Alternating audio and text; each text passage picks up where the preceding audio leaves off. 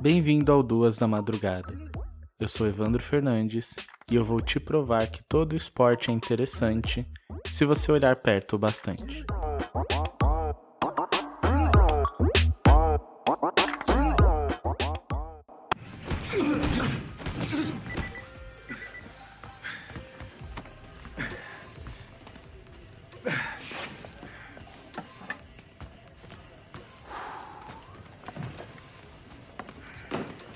Eu ainda não entendo para que tudo isso.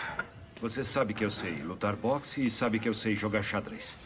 Isso não é xadrez, nem boxe. É xadrez boxe, é um esporte à parte. Certamente não é tão popular aqui quanto em outros países. E como isso vai me ajudar como informante? A habilidade crítica ao intercalar rodadas de xadrez e boxe não é dominar nenhuma delas, e sim a capacidade de mudar rapidamente de estado mental.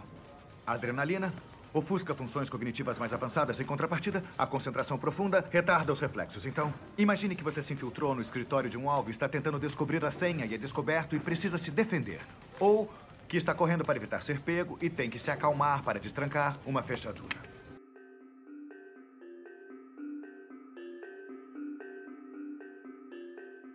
Nós admiramos Stephen Hawking e Arnold Schwarzenegger. Boxe xadrez é estratégia. Gandhi é bom, Tyson também. O que é mais difícil? Cerca de seis meses de campo e de treinamento se preparando para 12 rounds de boxe? Ou decorar todas as 1327 aberturas possíveis para iniciar sua partida de xadrez? Estranho pensar em uma comparação que misture essas duas categorias. A violência da nobre arte misturada com a calmaria do xadrez.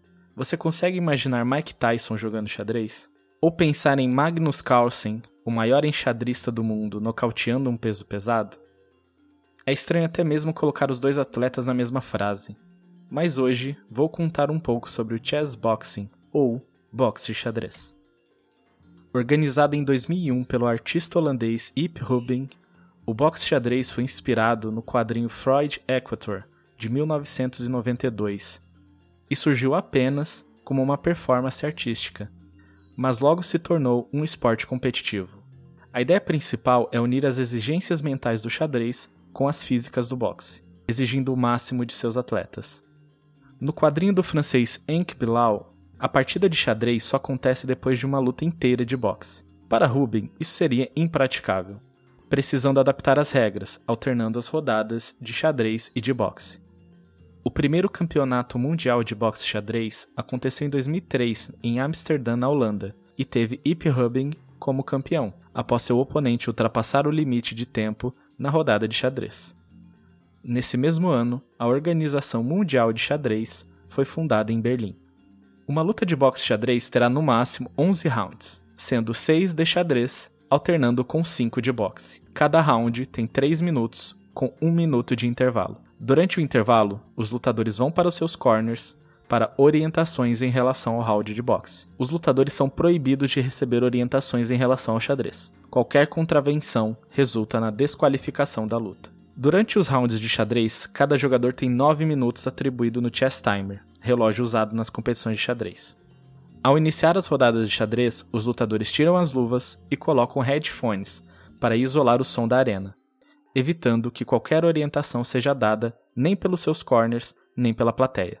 Para vencer uma luta de boxe xadrez, você pode nocautear o adversário via boxe, dar checkmate via xadrez, se o adversário exceder o tempo de uma jogada no round de xadrez, ou desista em qualquer uma das modalidades.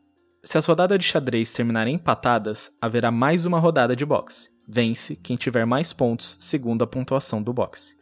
Segundo o livro de regras que você pode acessar no site chessboxing.io, o boxe xadrez não é uma mera mistura de boxe e xadrez. É mais do que isso.